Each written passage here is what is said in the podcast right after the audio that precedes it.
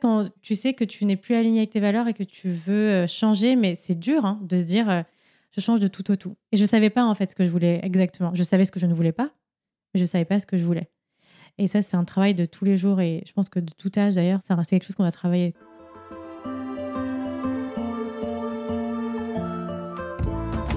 Toute ma vie tourne autour de la nourriture, donc je pense que ça, c'est assez asiate. En tant qu'asiatique, on nous a longtemps mis dans des cases. Je suis donc euh, française, j'ai été adoptée et je suis d'origine vietnamienne. Je pense que mon attitude, c'est aussi de infiltrer tous les espaces artistiques et créatifs avec nos histoires. Et je suis d'origine sino-cambodgienne. Mais moi, mon attitude, c'est de me raconter en tant qu'asiatique. Bienvenue sur Asiatitude, le podcast qui interroge des personnalités asiatiques de France. Pourquoi Asiatitude? Parce que je pense qu'être asiatique, c'est bien plus qu'une origine. C'est une identité, c'est une fierté, c'est une façon d'être, une attitude ou plutôt des attitudes. Plusieurs choses rassemblent les personnes de la communauté asiatique de France. Nos cultures, nos histoires, mais d'autres sont uniques et propres à chacune et chacun. Je suis Amanda, sino-cambodgienne Tétio, thaïlandaise, de nationalité française je vous emmène à la rencontre d'une personnalité asiatique. Et quelquefois, j'invite une ou plusieurs personnes à discuter d'un thème en particulier dans des épisodes bonus. Pour suggérer des thèmes, des invités ou proposer votre témoignage, envoyez-moi un mail. Toutes les informations sont en description de l'épisode. A tout de suite avec l'invité de la semaine. Bonjour Valérie. Bonjour Amanda. Comment vas-tu? Ça va très bien, merci. Euh, merci d'avoir accepté notre invitation sur Asiatitude. Moi, je t'ai découverte euh, sur Girls Club Paris, mais sur la page Instagram. Et euh, c'est vrai qu'on a commencé ensemble nos pages Instagram à peu près au même moment, je veux dire. Et du coup, j'avais beaucoup admiré ton travail et notamment la qualité de tes posts. Donc aujourd'hui, je t'invite pour que tu nous parles un petit peu de ta personne. Est-ce que tu peux te présenter auprès des auditeurs et auditrices d'Asiatitude? Avec plaisir. Donc, je m'appelle Valérie, j'ai 29 ans, je suis d'origine philippine et je suis entrepreneur social et j'ai notamment fondé l'association Girls Club, qui est une association qui accompagne, qui inspire les jeunes femmes et les minorités de genre âgées entre 15 et 25 ans dans l'exploration de leur euh, plein potentiel. Est-ce que tu peux redéfinir ce qu'est une entrepreneur euh, sociale? Oui, avec plaisir. Donc je hum, qualifie toujours d'entrepreneur social, c'est un peu les personnes qui veulent changer le monde. Donc entrepreneur social, ce sont des personnes qui veulent mettre à disposition, euh, mettre à profit leurs forces leurs compétences sur un enjeu de société qui nous tient à cœur. Euh, donc moi, par exemple, c'est l'enjeu l'égalité femmes-hommes et les jeunes générations. Et euh, donc, ce sont des personnes qui veulent vraiment changer, que ce soit au niveau social, économique ou écologique aussi. Pourquoi tu penses que je t'ai invité sur Asiatitude? Alors, je pense que déjà, il y a la représentation. Donc, comme je disais, c'est, je suis d'origine philippine et autour de moi, j'ai entendu tellement peu, ou même pas du tout, pour ne pas dire pas du tout, hein, de femmes euh, asiatiques euh, d'origine philippine. Donc il y a ça, et puis l'entrepreneuriat social, je pense que c'est important d'en parler. À l'école, on n'en parle pas de ce secteur d'activité qui, en plus, représente quand même 12% du PIB français. Euh, je ne sais même pas combien de... Enfin, je crois qu'il y a 200 000, j'espère que je ne me trompe pas sur les chiffres, de bénévoles en France, donc de personnes qui s'engagent justement sur un enjeu qui veut changer le monde aussi. Et c'est un secteur, mais dont on ne parle pas, quoi. Et c'est important, parce qu'on peut changer le monde à notre échelle. Euh, j'aimerais revenir un petit peu sur euh, ton parcours et notamment euh, connaître un petit peu la petite Valérie. Est-ce que tu peux la décrire? Jusqu'où on peut aller? La petite Valérie, bah déjà d'une, comme je te l'avais dit quand on s'est rencontrés, je pense que c'était une grande chance pour moi de grandir dans une ville où il n'y avait que des Asiatiques. Pas que, mais bon, majoritairement. J'étais pas une minorité. Logne, dans le 77. voilà. Qui, du coup, si vous googlez Logne, c'est la ville dragon, en fait. C'est la continuité du 13e, etc., etc. Et on salue euh, tous les habitants de, on, et on salue tous les lognos et les lognottes. C'est ça? Ah, c'est ça. C'est mignon. Non, exactement. Et j'ai eu la chance, je considère vraiment ça comme une chance, parce que je, ne me suis vraiment pas sentie comme une minorité. Et j'ai trouvé ça vraiment euh, important de grandir dans un environnement où il y avait la mixité euh, sociale d'une, mixité aussi d'origine, etc., etc., de religion, enfin plein de choses. Je me suis vraiment sentie à ma place, quoi. Alors que, comme on l'avait dit avant, quand j'ai commencé à faire mes études à Paris, Là, c'était un choc culturel où c'est maintenant, à l'âge de 29 ans, que je me rends compte que oui, bah, j'étais dans les cases autres, en fait. J'aimerais revenir sur euh, ton histoire familiale qui fait que euh, aujourd'hui tu te retrouves en France. Du coup, c'est donc c'est mes parents qui ont immigré en France, donc ils ont quitté les Philippines tous les deux, qui ne se connaissaient pas du tout. Hein. ils sont connus en France vers l'âge de 18-20 ans. Euh, ils ont quitté leur famille pour venir en France. ou du coup pour avoir du coup un, un meilleur avenir pour leur famille euh, aux Philippines, mais aussi pour leur future famille à construire ici. Et qu'est-ce qu'ils faisaient tes parents auparavant? Alors, ma mère était dans le tourisme aux Philippines et mon père était ingénieur. C'est ça qui me tue, c'est qu'ils étaient vraiment tous les deux diplômés bah, jusqu'aux dents. Et euh, arrivé ici, bah, pas du tout. Quoi. Tu pouvais pas du tout faire ce métier-là. L'équivalence Ouais. Et pas reprendre tes études non plus parce que tu ne parles pas la langue. Donc mes parents, hein, le cas classique, l'histoire de personnes immigrées, c'est pas plus des aides au foyer, aides au ménage, etc., etc. Et avant, j'en avais encore une fois, j'en avais honte aussi, tu vois. Quand tous tes amis te demandent tes parents ils font quoi, moi c'était, euh, j'ai inventé un truc qui soit classe. Et maintenant, en fait, euh, non, pas du tout.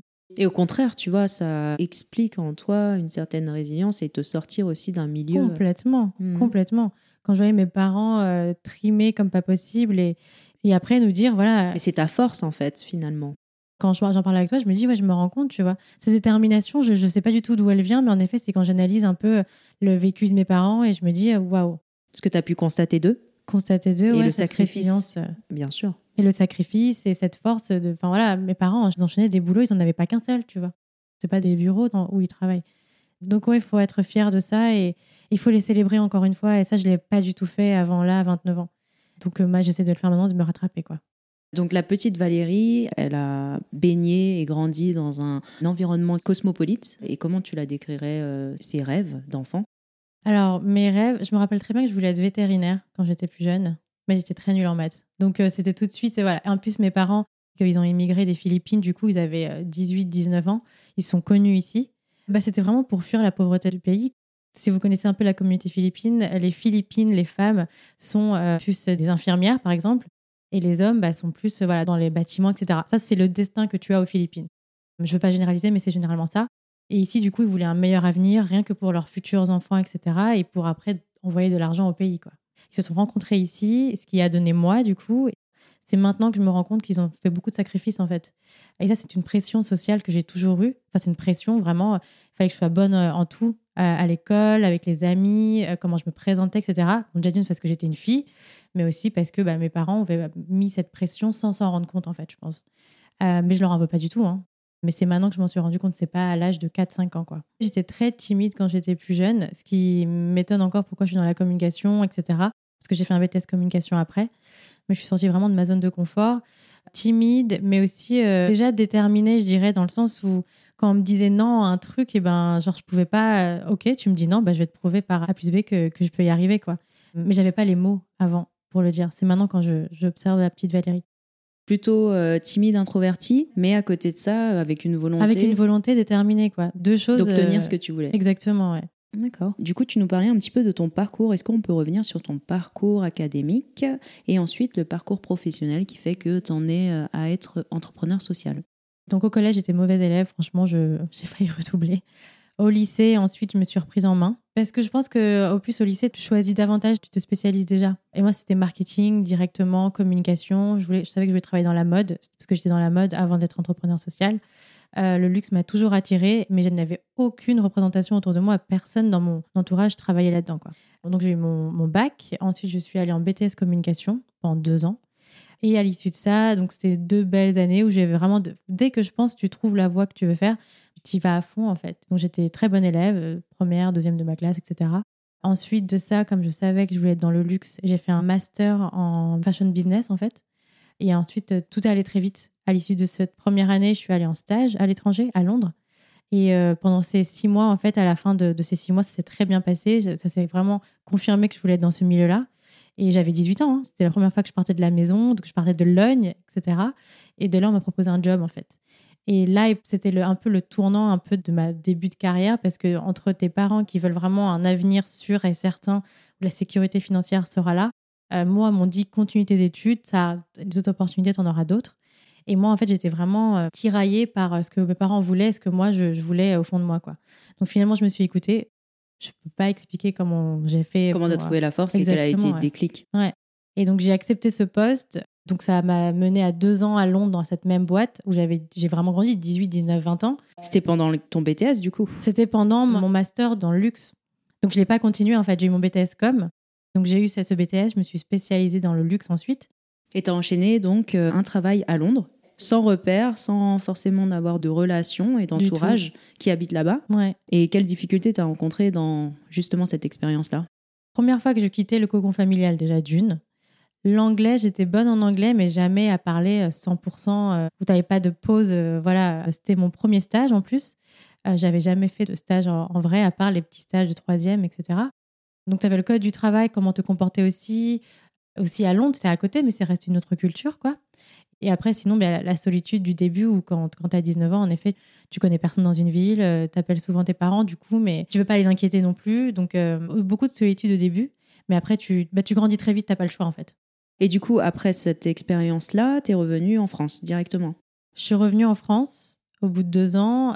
Et en fait, grâce à ce job-là à Londres, j'ai trouvé un travail euh, dans une grande euh, agence de RP, relations presse, pardon, euh, dans le luxe, qui s'appelait Carla Auto. Et ça, c'était une opportunité vraiment incroyable, quoi, parce que littéralement, quand j'observe mon parcours, c'était des, bah, grâce aux expériences passées que j'ai eues, du coup, le, le parcours que j'ai eu là, quoi.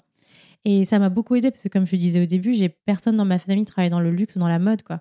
Euh, même pour mes parents, c'était pas du tout une voie euh, qu'ils auraient aimé que j'entreprenne. Bon, maintenant, comme j'ai réussi, euh, ils sont ravis. Mais c'était, ouais, sans du coup avoir les mentors ou les personnes qui m'ont aidé et ont cru en moi, ouais, c'est surtout ça. C'est que moi, je ne voyais pas du tout ma capacité à, à cet âge-là, quoi. Et les gens ont vu en moi, du coup, les capacités que j'avais et on- m'ont référé, etc. Et c'est de là, en fait, où c'est parti, quoi. Donc, trois ans dans cette agence de communication, très bien passé. Mais vers la fin, je commençais vraiment à me perdre avec mes valeurs, en fait. J'étais plus du tout dans le prolongement de. La Valérie n'était plus du tout. euh, Et pourquoi ça euh, Des choses en entreprise, enfin des expériences dans cette entreprise-là, tu as eu une mauvaise expérience?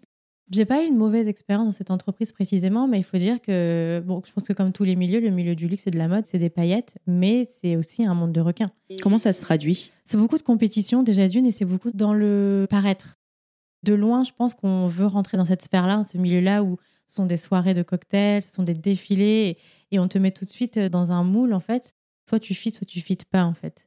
Et j'ai réussi à fitter à mes risques et périls du coup. J'ai adoré, attention, j'ai vraiment aimé ce, milieu-là et c'était mon grand rêve, ce que j'appelle vraiment mon rêve de petite fille. Je l'ai je l'ai réussi à ce moment-là. Et là, j'arrive à mon rêve d'adulte, on va dire, avec l'entrepreneuriat social. Euh, mais je m'étais perdue à un moment donné, en fait. J'étais plus alignée avec mes valeurs, j'étais une autre personne. Et c'est là, en fait, qu'a commencé un peu bah, le burn-out que j'ai eu en À quel âge? 2000. Bah, c'était en 2016, burn-out, où j'ai commencé vraiment à. C'était plus moi, quoi. J'étais violente, même euh, quand je parlais à mes supérieurs. Ça m'a valu d'être euh, convoquée chez les RH, quand même. Enfin, c'est quand même quelque chose. Et sachant que je pense que eux voyaient tout à fait que c'était pas du tout moi, quoi. Donc ça, c'était vraiment une prise de conscience où en fait, je m'étais dit, tu n'es plus toi-même. Même, je commençais vraiment à, à me détacher de mes vrais amis, euh, de mon mec, etc.. Et puis finalement, euh, bah, je m'étais perdue. C'était un, trou noir en fait. Et puis après, euh, prise de conscience, je sais pas ce qui m'est vraiment arrivé. Je pense que j'ai commencé vraiment à perdre ces personnes importantes pour moi et à me perdre moi-même. Euh, j'ai commencé la psychologie. J'ai consulté une personne professionnelle parce que du coup, j'avais 25 ans peut-être. Et quand tu te dis, waouh, c'était mon rêve de petite fille, j'y suis, j'ai atteint le Graal et en fait, je je suis pas heureuse. quoi. Qu'est-ce qui m'arrive? Donc il y avait ça. Et puis finalement, donc grâce à cette thérapie, ça m'a aidée. Pendant combien de temps? Je suis toujours à- pas avec la le même psy, mais c'est encore un truc maintenant que je suis. Mais ça a été euh, tout un. Je sais pas, je pourrais pas dire. euh, Les premiers mois étaient très durs. Trois mois. Et ensuite, euh, je suis partie à l'étranger justement, mais je dirais ça, a duré six mois. Euh, mais ça a fait trois mois de gros chocs où du coup, j'ai dû me recadrer et une prise de conscience. Et après, j'ai continué un peu plus tard, quoi. Est-ce que tu conseillerais la thérapie aux personnes qui sortent de burn-out ou ils sont dans, en plein burn-out? Complètement. Euh, La santé mentale, c'est tellement important. En fait, ce que je trouve, c'est que tout ce qu'on ne voit pas, en fait, on pense tout de suite que ça va aller, enfin, on peut le guérir, alors que dès que tu saignes, là, en fait, tu te mets un pansement, et alors que la santé mentale, c'est dans ta tête, ça se voit pas, et tu dis ça va passer, ça va passer, mais en fait, non, ça va pas passer, il faut que tu en parles, il faut que tu déconstruises, il faut que tu vides, en fait, tout ce que tu as. Et beaucoup, à ce moment-là, c'était beaucoup une recherche d'identité, d'ailleurs, je ne l'ai pas dit. Dans le milieu où j'étais dans la mode, oui, il y avait de, la mixité euh, culturelle, mais euh, c'était pas non plus extraordinaire, quoi. Et à ce moment-là, justement, comme j'avais grandi très vite, j'étais sortie de ma communauté euh, à Logne et ensuite, euh, bon, à Londres, il y avait plus de mixité aussi. Je reviens en France. Moi, en tant que femme asiatique, je me cherchais complètement, quoi. Je pense que c'était beaucoup, justement, une grande part de mon burn-out aussi parce que je me cherchais, je me connaissais pas du tout.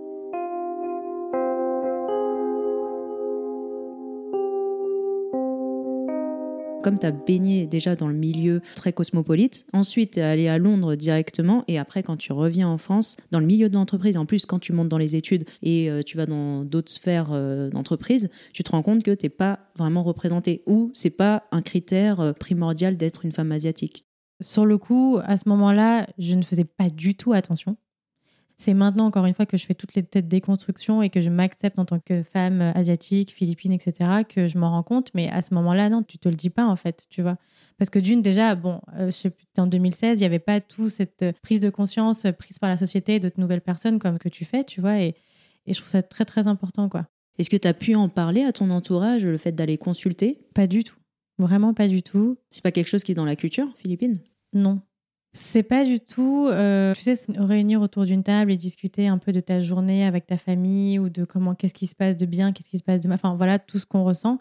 C'est pas du tout, moi, une culture ou une éducation que j'ai eue, quoi. C'est ça que je veux dire. Et en fait, déjà, dire que tu as une faiblesse, en tout cas dans ma famille, c'était pas très bien vu, quoi. Je leur en veux pas à mes parents, mais en tout cas, je sais que maintenant, c'est quelque chose que, sur lequel euh, je travaille avec eux, tu vois. Mais en tout cas, j'ai pas baigné là-dedans. Quoi. Donc, non, dire que je consultais une psychologue, en plus, c'est pas donné, hein, euh, que je, voyais euh, quelqu'un, euh, c'est pas quelque chose que j'ai mentionné, non. Mais par contre, récemment, là, comme j'ai repris la consultation, je le dis pas à mes parents, mais je le dis à mon frère, par exemple, ou à mon mec, etc., ou à mes en fait, amis. tu libères la parole sur ce sujet qui peut être tabou. Parce que même moi, je suis prête à en parler davantage. Mais à l'époque, non, quoi. Quand j'avais 25 ans, pas du tout. Et du coup, suite à cette euh, thérapie, euh, quel a été ton cheminement euh, pour devenir du coup entrepreneur social? Parce que je pense qu'il y a quand même un lien à faire entre les deux.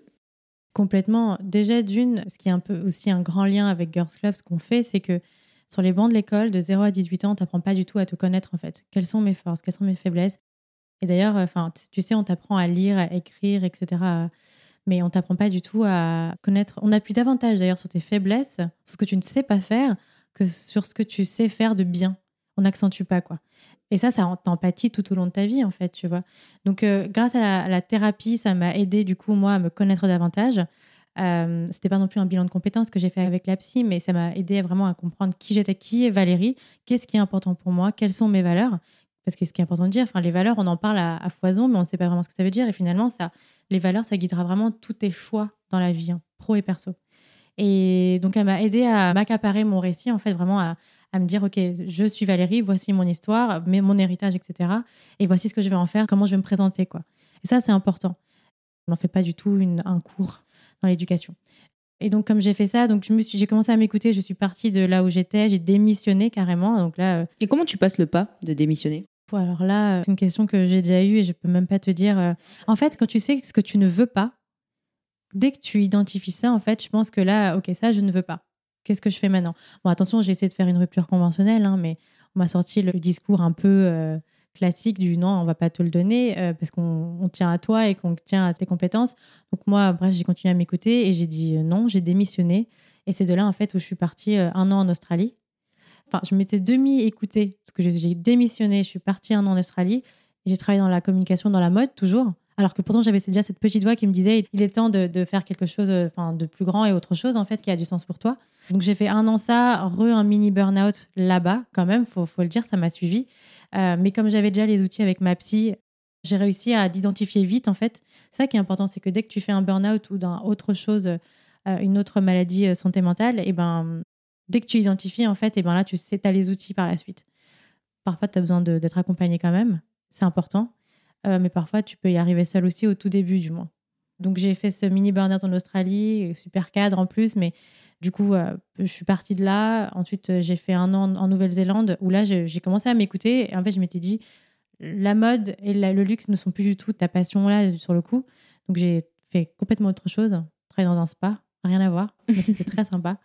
Et puis, de retour en France, après, j'ai commencé un peu à m'écouter déjà, mais quand tu sais que tu n'es plus aligné avec tes valeurs et que tu veux euh, changer, mais c'est dur hein, de se dire euh, je change de tout au tout. Et je ne savais pas en fait ce que je voulais exactement. Je savais ce que je ne voulais pas, mais je ne savais pas ce que je voulais.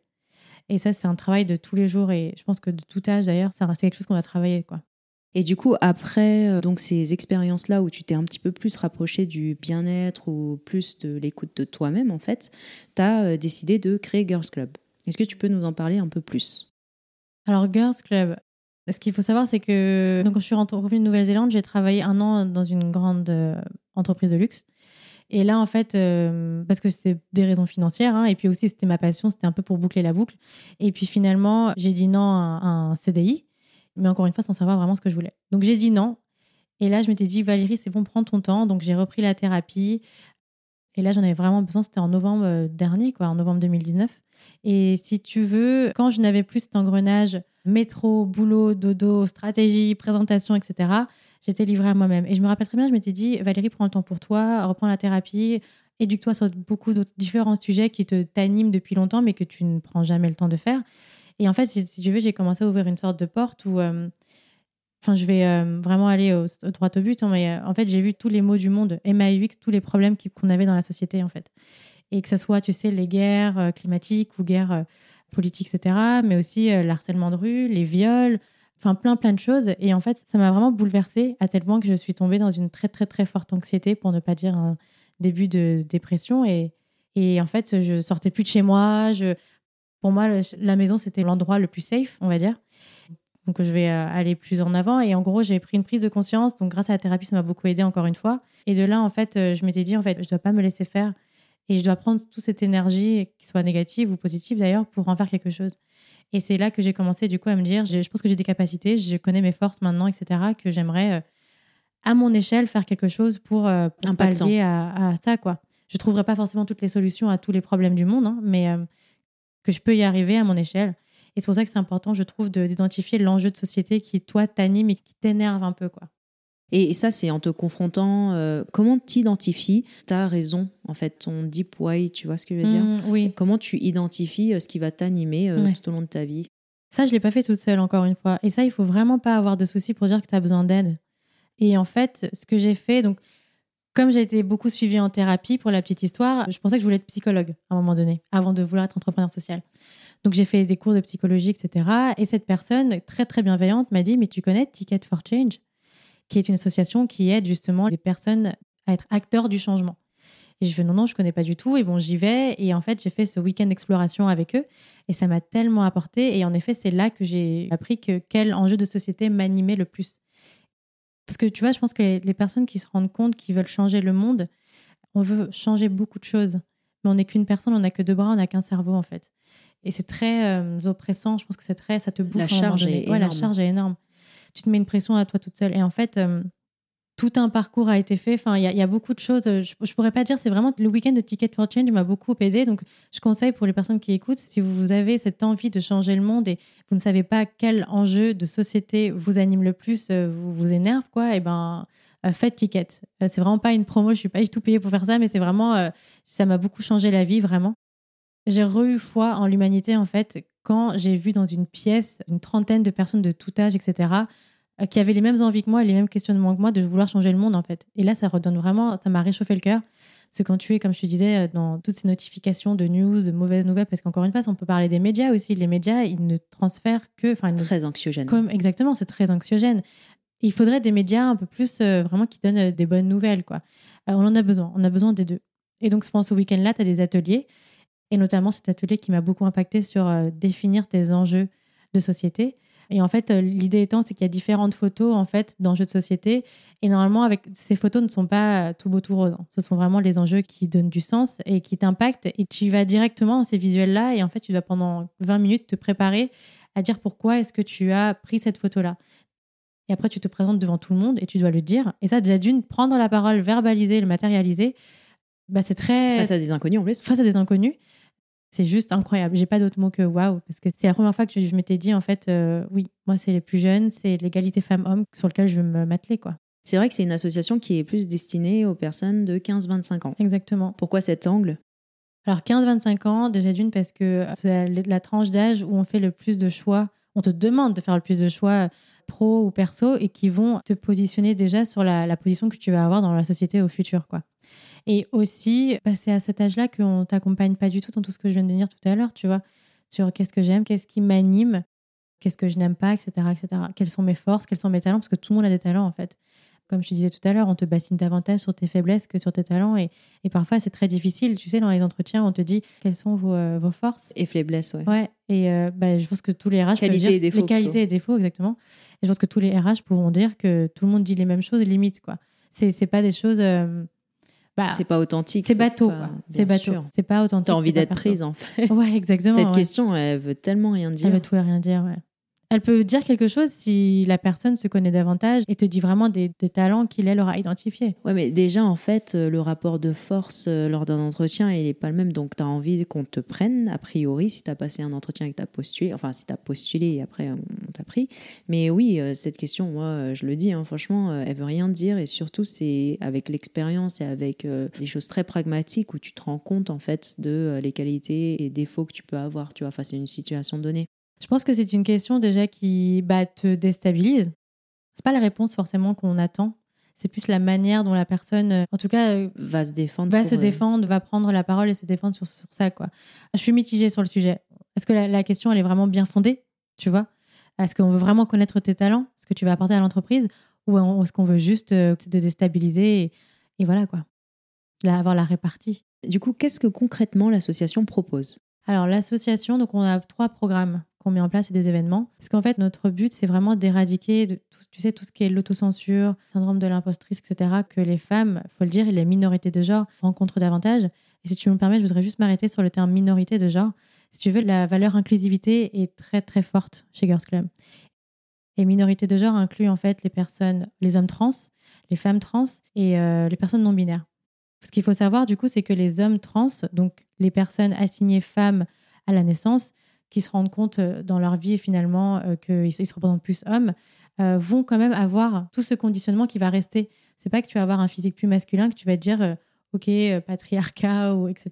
Tout ce qu'on vient de dire, l'autocensure, la peur de prendre la parole peut-être devant la mixité ou autre chose, ça va rester en fait. Donc c'était très important pour nous de, de très très inclusif là-dessus. Et il y a beaucoup d'associations LGBT qui accompagnent déjà sur l'identité, etc. Mais il y a un autre truc après en fait. Il y a tout ce qui est bah, en quoi est-ce que je suis douée, qu'est-ce que j'aime faire, etc., etc. Et donc c'est pour ça que c'est très important pour nous de leur parler également. Et donc pour répondre à ta question, qu'est-ce qu'on fait? On a un premier programme qui s'appelle le programme IAM. Euh, donc ça c'est un parcours de quatre jours. On les aide vraiment à du coup à se recadrer, c'est-à-dire encore une fois, on te promet vraiment qu'à la fin de, ce programme-là, tu vas savoir qui tu es, quoi. Quels sont tes talents, qu'est-ce que tu aimes faire, qu'est-ce que tu n'aimes pas faire, etc. Et on fait attention au fait que à la fin de ce parcours, on te promet pas que tu vas savoir que tu vas être vétérinaire, avocate, etc.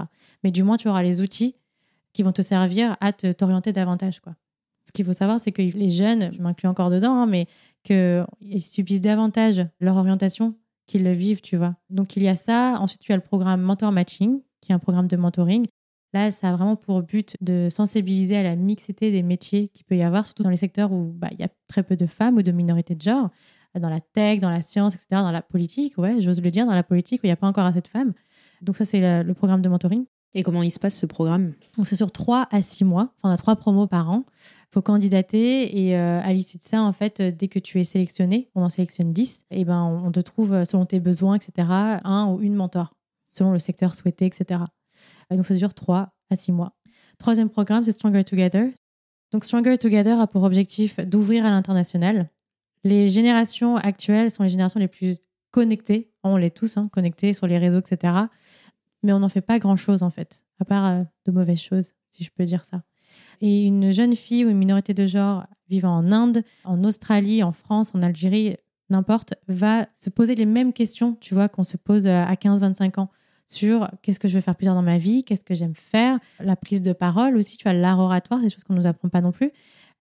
Et pourquoi ne pas nous unir, en fait, discuter ensemble, apprendre les cultures de chacun et chacune pour grandir justement euh, ensemble là-dessus, quoi. Savoir comment une personne euh, qui vit en Inde euh, perçoit tout ce qui est la légitimité, la prise de parole pour une femme, eh ben, il y a beaucoup de choses qu'elle pourra apprendre de chez nous ou inversement, tu vois. Et il y a une force, je trouve, là- là-dessus. et bien sûr, c'est encore une fois une vocation à, à s'ouvrir à l'inter, donc c'est-à-dire, euh, on ne sait jamais, tu vois, je moi, Valérie, 15-25 ans, je peux rencontrer ma future associée qui vit euh, aux États-Unis et puis on ouvrira quelque chose d'incroyable ensemble, quoi. C'est très complet en fait ce que tu proposes. C'est un fil conducteur, en effet, ouais. Parce que dès que tu fais le- un programme, normalement, tu, Passe au, tu à passes la au phase prochain, ouais, d'après. exactement. Et euh, du coup, pour mettre en place un projet aussi ambitieux et complet, euh, quelles difficultés t'as rencontrées? Premièrement, tu es seul quand tu crées un projet comme ça. Il faut du coup savoir t'entourer des bonnes personnes. Alors quand je dis des bonnes personnes, c'est des qui ont des compétences que ils et elles veulent mettre à profit dans l'association et dans la cause, tu vois. Donc il faut savoir t'entourer d'une équipe qui saura du coup euh, comment dire, qui saura compléter les forces que tu n'as pas. La, chance que j'ai actuellement, c'est que vraiment, donc on est 17 dans l'équipe, ce qu'il faut savoir, et on n'a même pas un an. Donc c'est ça qui est incroyable.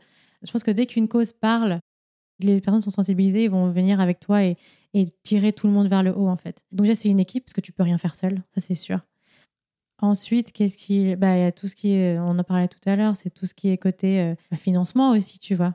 Moi, ce qui m'a beaucoup attristé au tout début, c'est que malheureusement, je veux changer le monde, mais pour changer le monde, il faut de l'argent aussi, quoi. Et ça, c'est la vérité. Donc pour ça, il y a des subventions publiques, privées, etc.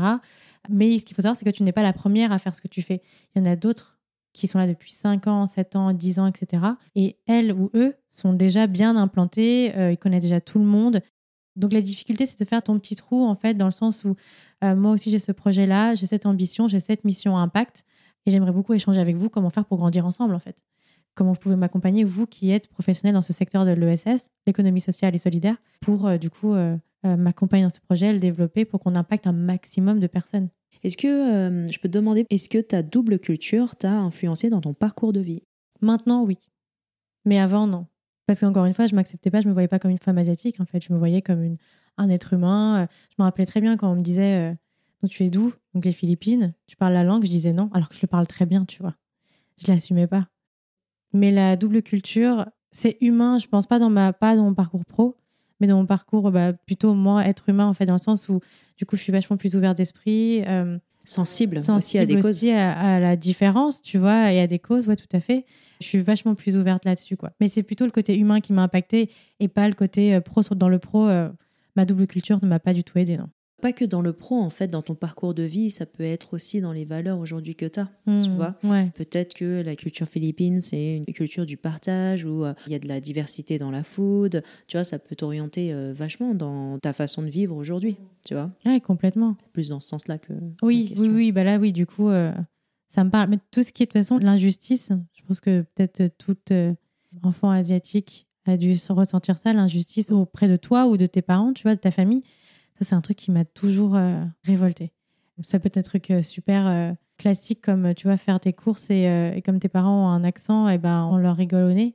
Et ben ça, c'est un truc... euh, ça m'a révolté tout de suite. Donc, quand ça m'arrive maintenant et que je vois ce genre de scène, ben, en fait, je prends la parole et, j'essaie de défendre les personnes, quoi. Mais c'est pas tous les jours facile, hein, parce que du coup, c'est une déconstruction aussi, quoi. C'est du courage aussi de le faire. Ouais, c'est de la charge, du courage, mais quand tu le fais, bah, t'en es euh, très très fier. Exactement. Bah, merci beaucoup euh, Valérie pour notre échange. Merci à toi. Bon, je te souhaite plein de belles choses pour ton association et l'activité euh, à venir qui encourage les jeunes générations à changer le monde. Merci beaucoup. Merci Amanda. À bientôt. À bientôt. Ciao ciao. Merci d'avoir écouté cet épisode. Ce podcast a été réalisé par toute l'équipe d'Asiatitude. Amanda, animatrice, Mélanie, productrice et réalisatrice, Alice, ingénieure du son. Si vous aimez ce podcast, vous pouvez lui envoyer de la force en vous abonnant, en en parlant autour de vous, en nous laissant un commentaire sur Apple Podcast et une petite note, et ou des petits mots d'amour par email ou sur les réseaux sociaux. Tout ça, ça nous permet de nous soutenir et surtout de faire découvrir le podcast, ses thèmes, ses invités à un maximum de monde. Alors merci beaucoup pour vos partages et à bientôt pour le prochain épisode.